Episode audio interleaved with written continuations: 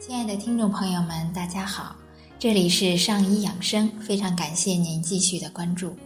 今天呢，我们还是来欣赏薛冰老师的《你是百分百的自己》，身体是最好的老师。养生是因人而异的，养生的第一误区就是套用适合大多数人的千篇一律的观念和做法。养护身体是生命里的第一个课程，也是终生的课程。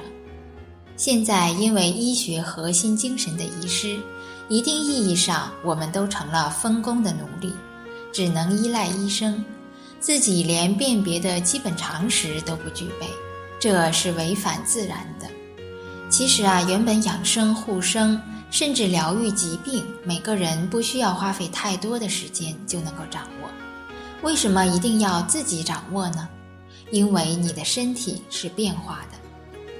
还有一点就是真正落实养生护生的基本常识，比如说不饱食，吃饭细嚼慢咽，不熬夜，不吸烟，少喝酒，少吹空调，不吃冰冷的食物。但很多人都知道，却很难做到。一方面是认识不到这些恶劣的生活习惯对身体到底有多大的危害，另一方面就是积习难改。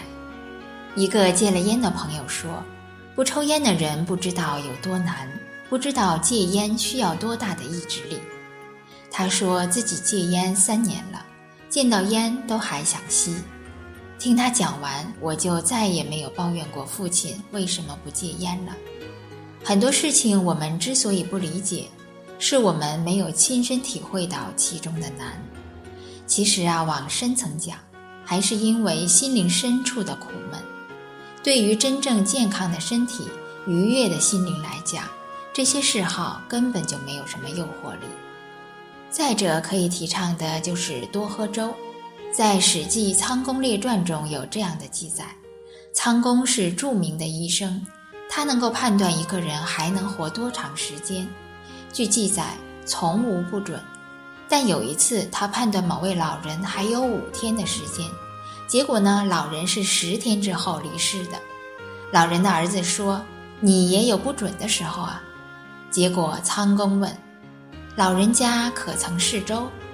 说：“平常人五日，试粥者十日，而厌粥者三日。”可见吃粥的好处。